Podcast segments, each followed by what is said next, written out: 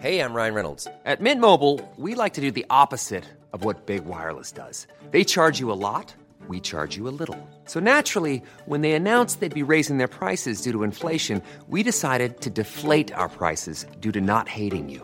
That's right. We're cutting the price of Mint Unlimited from $30 a month to just $15 a month. Give it a try at mintmobile.com slash switch. $45 upfront for three months plus taxes and fees. Promo rate for new customers for limited time. Unlimited more than 40 gigabytes per month. Slows. Full terms at mintmobile.com.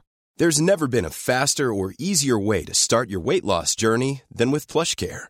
PlushCare accepts most insurance plans and gives you online access to board-certified physicians who can prescribe FDA-approved weight loss medications like Wigovi and Zepbound for those who qualify.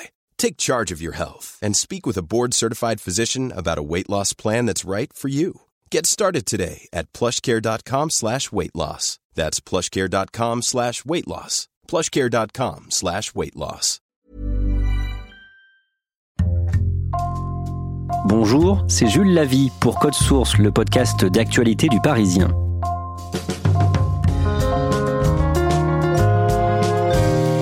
Aujourd'hui, Code Source continue de vous raconter l'histoire de Carmen Maria Vega. Cette chanteuse et comédienne de 35 ans, originaire du Guatemala, a été volée à sa mère biologique quand elle avait 9 mois. Dans le premier épisode, Carmen Maria Vega et ses parents adoptifs nous ont raconté sa quête de vérité. En allant sur place au Guatemala en 2011, elle a réussi à retrouver la maison de son grand-père biologique.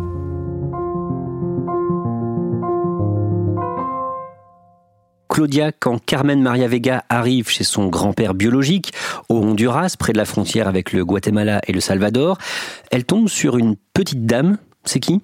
Alors en fait, c'est la femme de son grand-père, donc c'est la personne avec qui il s'est remarié après la mort de sa grand-mère. Elle dit Alba. Elle dit le prénom de ma mère, biologique. Mais en fait, elle a dit en espagnol euh, Vous ressemblez tellement à Alba. Le grand-père n'est pas là, formidable. Elle l'appelle en catastrophe en lui disant Dépêche-toi, il y a la fille d'Alba qui est là. euh, Elle cherche Alba, il faut que tu rentres. Donc lui, il était au Salvador, aller chercher du bois. Donc il rentre en speed en deux heures, ce qui est quand même bon, deux heures d'attente comme ça, tu vois, à regarder le, le plafond.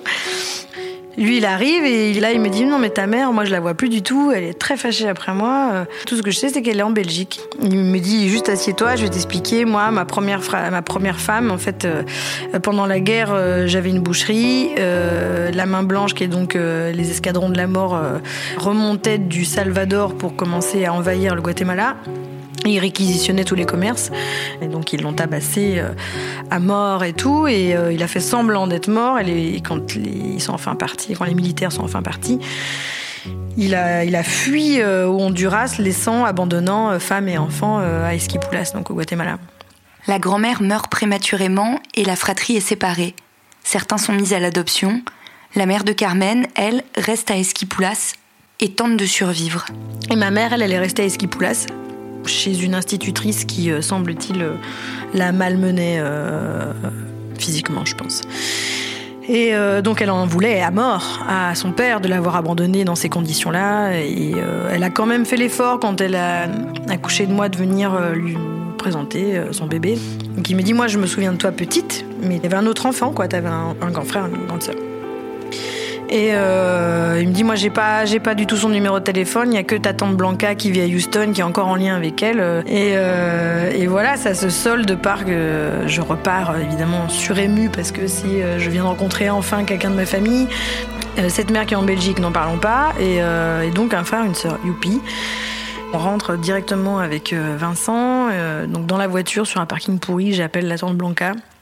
Et euh, elle, elle pleure tout ce qu'elle peut et elle attend même pas deux secondes que je lui dise euh, donne-moi le numéro de Alba, je vais l'appeler et qu'elle l'appelle. Elle a deux lignes, donc elle appelle euh, ma mère sur une autre ligne et elle fait s'embrasser de téléphone pour se parler pour la première fois, quoi. Donc c'est complètement lunaire et je comprends rien à ce qu'elle me dit, donc je raccroche assez rapidement avec la tante Blanca et je lui dis écoute, euh, file-moi le numéro, je vais l'appeler.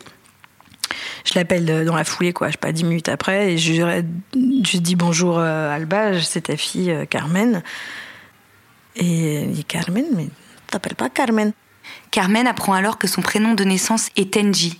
Engie Maria del Rosario Vega. et qu'elle n'est pas née de père inconnu. Je dis, mais alors attends, euh, ok, bon, et je suis née le 11 juillet. euh, ah bah non, tu es née le 11 juin. Zone 18, pas du tout.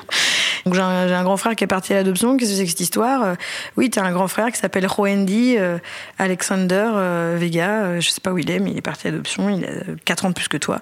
Vous n'avez pas le même père, mais... Qu'est-ce que tu fous à Charleroi? Je t'expliquerai, viens, rentre, et je t'expliquerai quoi. Elle balargue un peu le truc, elle veut pas, pas me dire tout ça au téléphone quoi. À ce moment-là, je me sens anesthésiée en fait, et donc j'ai pas de larmes au moment où je lui parle. Je, suis vraiment encore dans la compréhension. Je veux comprendre et euh, il y a vraiment euh, plein de trucs qui ne vont pas dans cette histoire-là. Je me mets plus à pleurer une fois que je raccroche, quoi, de soulagement et me dire ok bon bah ça y est, je sais où elle est. Maintenant, je vais pouvoir réorganiser toute cette vie. Et je rentre pas en me disant bon c'est bon j'ai trouvé c'est cool. Je dis oulala là, je pense qu'en fait on est au début d'un petit calvaire quand même. Et euh, je rentre en France complètement, mais anesthésiée de tout, et j'ai dû passer dix jours à regarder le mur, quoi.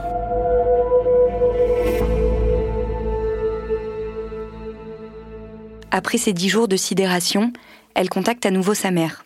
J'appelle ma mère, je dis bon alors voilà, euh, je peux venir te voir euh, dans 15 jours, pas avant, parce que je voulais quand même retourner à Lyon pour expliquer aux parents toutes mes, mes trouvailles en direct, quoi, et mes interrogations.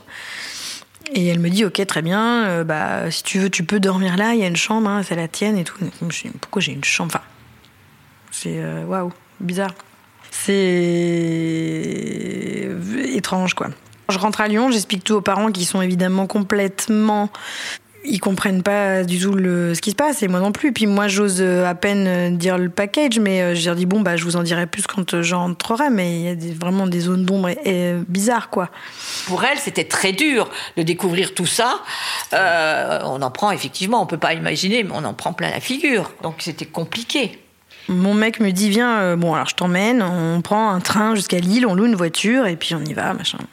Et je suis dans une espèce de non quoi, mon corps est surflippé quoi, j'ai hyper peur, j'ai vraiment hyper peur et euh, on arrive devant sa maison, il y a son mari qui écoute, euh, elle m'a dit de rester dehors et de t'attendre et quand tu es là de frapper trois fois euh, à la porte pour la prévenir que tu es là. Tu me dis quand t'es prête, il y a pas de souci, machin. Vraiment très bienveillant, extrêmement gentil, euh, hyper amoureux de sa femme. Déjà, moi ça me rassure énormément. Je me dis elle est, elle est bien entourée quoi. Elle est pas seule euh, dans ce pays qui n'est pas le tien. Donc il frappe trois fois et c'est des longues maisons euh, minières. Charleroi est une ville de, de- voilà minière et il y a un petit être euh, d'un mètre 42 qui court du fin fond de sa cuisine, euh, qui, me vraiment qui me saute dessus, qui me m'étouffe d'amour quoi.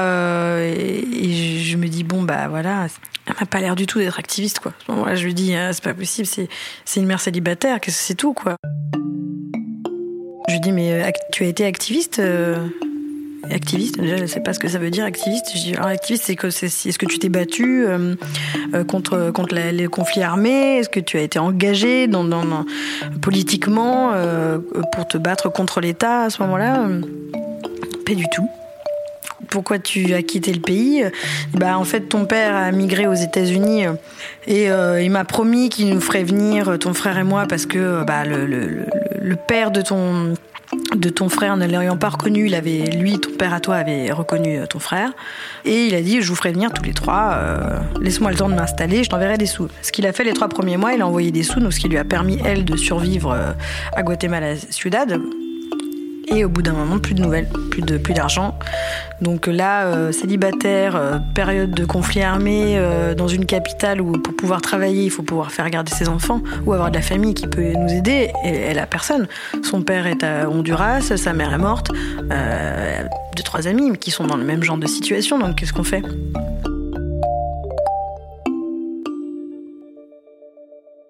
Elle va voir les sœurs qui la mettent en relation avec Ophélia Degamas, une femme qui aide les mères célibataires à placer leurs enfants pendant quelque temps. Cette femme, ça va être très connue de l'histoire puisqu'elle est la, la belle-sœur du dictateur en place à ce moment-là. Ce qu'ignore euh, Alba euh, complètement, évidemment. Et elle la met en contact avec l'association Asser Pointé, euh, qui est basée à Tournai, en Belgique, qui aide les femmes célibataires. Et elle, elle dit, bah, moi, je veux bien les placer, mais par contre, ici, moi, mon cas à moi euh, fait que je, je, je, je n'ai je veux, il y a rien qui me retient dans ce pays. J'ai plus de famille. Euh, moi, je veux, je partir euh, en Belgique, pourquoi pas Je connais pas ce pays, euh, refaire ma vie et puis récupérer mes enfants quand j'aurai du travail, quoi. Je dis, mais alors pourquoi je m'appelle Carmen Maria sur les papiers? Si tu m'as appelé Angie, il me dit, ben je sais pas. Je sais pas pourquoi ils t'ont rebaptisé comme ça, mais c'est, je, je, me rappelle être dans un bureau d'une avocate et je suis euh, vraiment bouleversée de devoir signer ces papiers auxquels je comprends pas grand chose. Et euh, c'est l'avocate, semblerait-il, qui aurait euh, changé d'identité parce que comme mon père m'avait reconnu à la naissance, il fallait avoir sa signature pour pouvoir m'autoriser à quitter le pays. Et euh, ils ont juste gardé Vegas, ce qui est déjà pas mal, tu vois, euh, parce que comme elle, elle m'accompagnait, il fallait bien que ça prouve euh, quelque chose, quoi. Carmen prend donc l'avion avec son grand frère et sa mère biologique pour la Belgique, où ils pourront bientôt revivre comme une famille normale.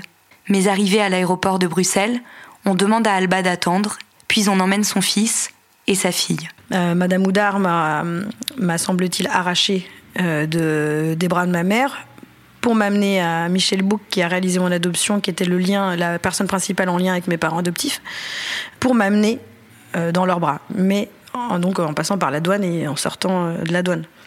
Et ma mère biologique me raconte exactement la manière dont ça s'est passé. C'est-à-dire qu'elle me voit partir derrière une vie de santin euh, et aller dans les bras de mes parents, mais elle, elle est encore dans la douane.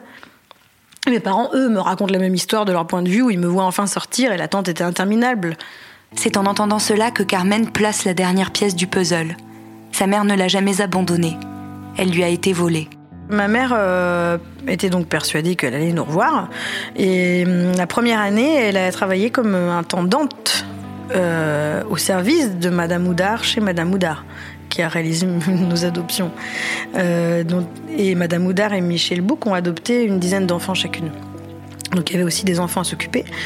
Et euh, ma mère a fait ça euh, pensant qu'elle finirait par nous revoir, quoi. Euh, et je, je pense qu'au bout d'un moment, elle a compris qu'on la prenait pour une conne et que, que malheureusement, il y avait aussi un, travail d'intimidation, qu'il fallait mieux qu'elle l'ouvre pas trop, parce que si elle voulait rester en Belgique, à obtenir ses papiers, etc., fallait peut-être pas trop la ramener, quoi.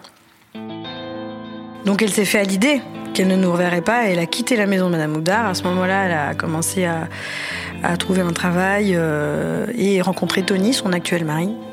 Et euh, ils, ont, refait leur vie euh, tous les deux. Ils ont une, mon petit frère, Brandon.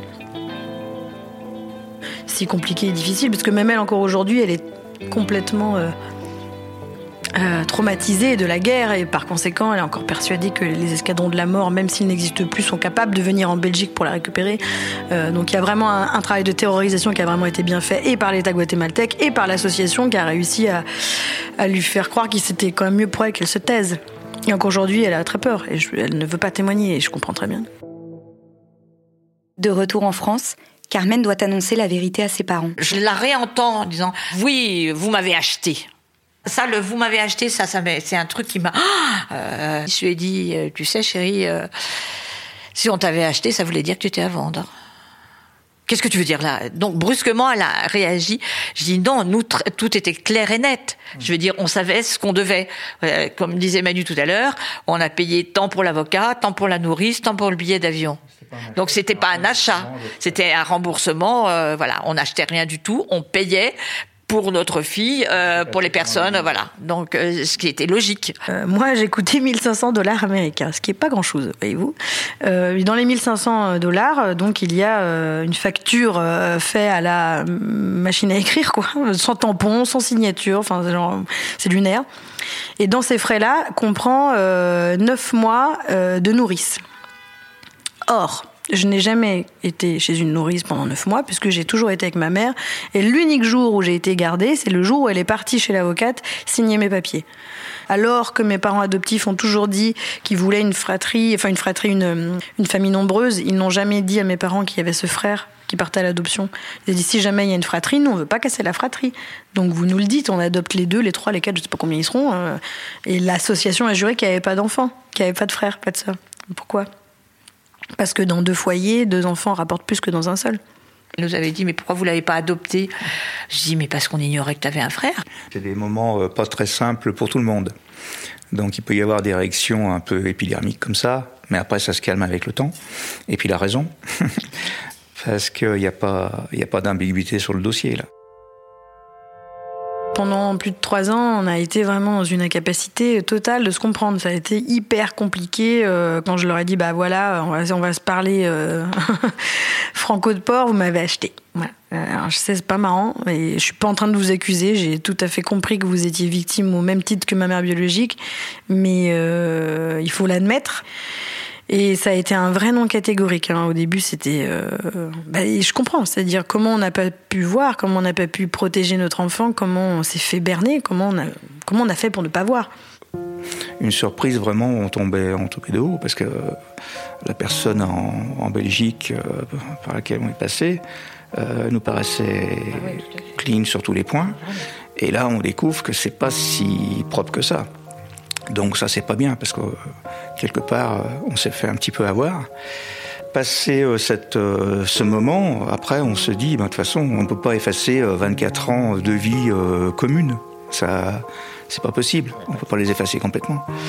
Donc voilà. Après qu'on découvre que c'était pas si bien que ça.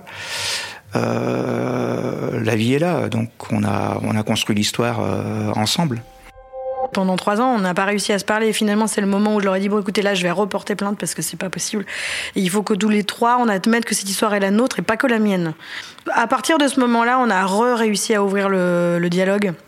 Eux, ils ont pu me parler vraiment à cœur ouvert sur les difficultés qu'ils ont eues à essayer d'adopter avant, des associations frauduleuses qu'ils avaient rencontrées qui leur demandaient de l'argent sans jamais expliquer où ça allait aller. Et papa s'était vraiment enflammé et avait dit moi je ne donne pas d'argent si je ne comprends pas où ça va. Donc que d'un seul coup tout ce qui avait l'air d'être légal ne, l'était plus, c'est inentendable pour eux. Vous vous rendez bien compte quoi.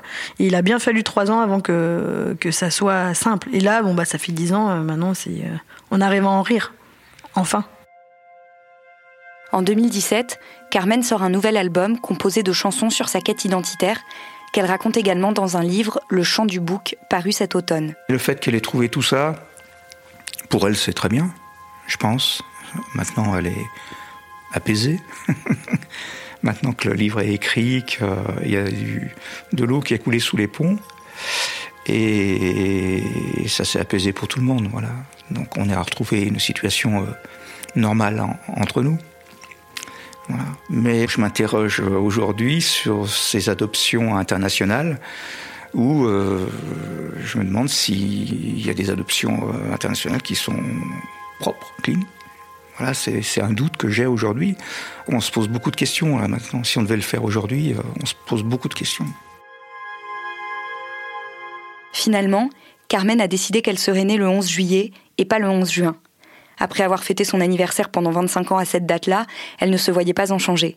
Mais elle a aussi décidé qu'elle continuerait à s'appeler Carmen, malgré tout. Prénom inventé par euh, une avocate frauduleuse visiblement, mais euh, en fait pour moi Carmen c'était tellement euh, parfait comme nom d'artiste, parfait par rapport à la liberté que ça représente. Pour moi c'est une vengeance quelque part de garder ce prénom-là. C'est à la fois faire reconnaître quelque chose qui existait à travers mon identité, et, et c'est Carmen de Bizet, c'est une femme libre. Ça me, ça me plaît. Aujourd'hui, on est plusieurs enfants à cette, euh, cette reportée partie civile. Euh, on a porté plainte à plusieurs, mais toute la, difficulté de, ce genre de procédure, c'est déjà c'est que bah, on est 35 ans plus tard. Hein, donc, comment on fait valoir ce genre de plainte? Et puis après, il faut un, procureur qui se passionne pour l'histoire et qui va d'un seul coup avoir envie de, de porter cette affaire-là. Mais ça peut être dans six mois, dans un an, dans deux ans. Donc là, on en est là. Aujourd'hui, Carmen est restée en contact avec Alba, mais la voit peu. C'est compliqué pour moi de, de, rendre l'amour dont a besoin ma mère biologique. Euh, et elle l'a tout à fait compris. Et c'est un peu dur pour moi de, de, dire ça comme ça, mais je, je n'ai pas la capacité en moi d'arriver à lui rendre tout cet amour qu'elle a eu pour nous pendant toutes ces années. Je peux que être dans la compréhension. Quelque part, mon combat aujourd'hui, qui est de faire reconnaître la vérité, est une manière aussi de lui dire que je l'aime, comme je peux l'aimer. Euh, après, ça se trouve, elle a pas du tout besoin de ce combat-là. Elle me préférerait de loin que je lui fasse des gros câlins et que je sois revenue à la maison, mais je n'y arrive pas. voilà. J'ai décidé de penser à moi aussi. Il y a des moments où on peut pas, peut pas tout faire. Je trouverai ma liberté et bientôt j'arriverai, je trouverai. Je suis la Nina, la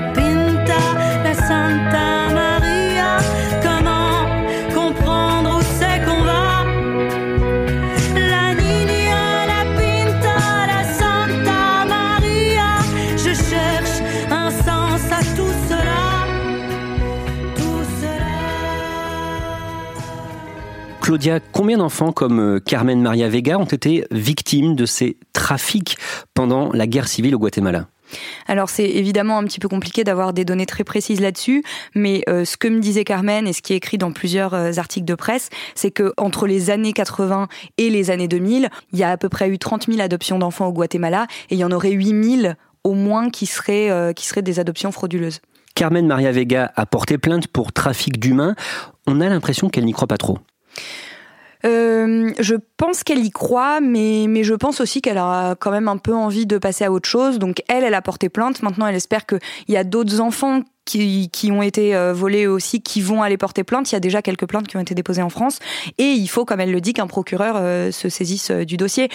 Voilà, je, je, je crois qu'elle a envie qu'il y ait une réponse judiciaire un jour. Je crois aussi qu'elle a décidé que ça ne régira pas sa vie. Clairement, il y a eu beaucoup de cas. Euh, Pour preuve, euh, l'une des auditrices de Code Source, qui a écouté le, premier épisode sur Carmen Maria Vega, euh, nous a contactés. Oui, on a reçu un mail hier soir, effectivement, d'une auditrice qui nous dit qu'elle est dans la même situation, qu'elle a elle aussi été adoptée au Guatemala dans les années 80 et qu'elle se pose aussi beaucoup de questions sur d'où elle vient, comment elle a été adoptée, si tout ça était très légal. Son adoption a été organisée par la même association que celle qui a organisé l'adoption de Carmen, donc elle a évidemment beaucoup de doutes à ce sujet. Et Carmen nous a renvoyé vers une autre victime de ces adoptions frauduleuses qui, elle, essaye un petit peu de réunir toutes les personnes qui sont concernées. Merci Claudia Prolongeau et merci à Carmen Maria Vega ainsi qu'à Manuel et Martine, ses parents adoptifs, d'avoir accepté de témoigner. Cet épisode a été produit par Stéphane Geneste, réalisation Benoît Gillon. Code Source est le podcast d'actualité du Parisien, disponible chaque soir du lundi au vendredi. N'oubliez pas de vous abonner gratuitement sur votre application de podcast préférée, comme Apple Podcast ou Podcast Addict. Et puis n'hésitez pas à nous écrire code source at leparisien.fr.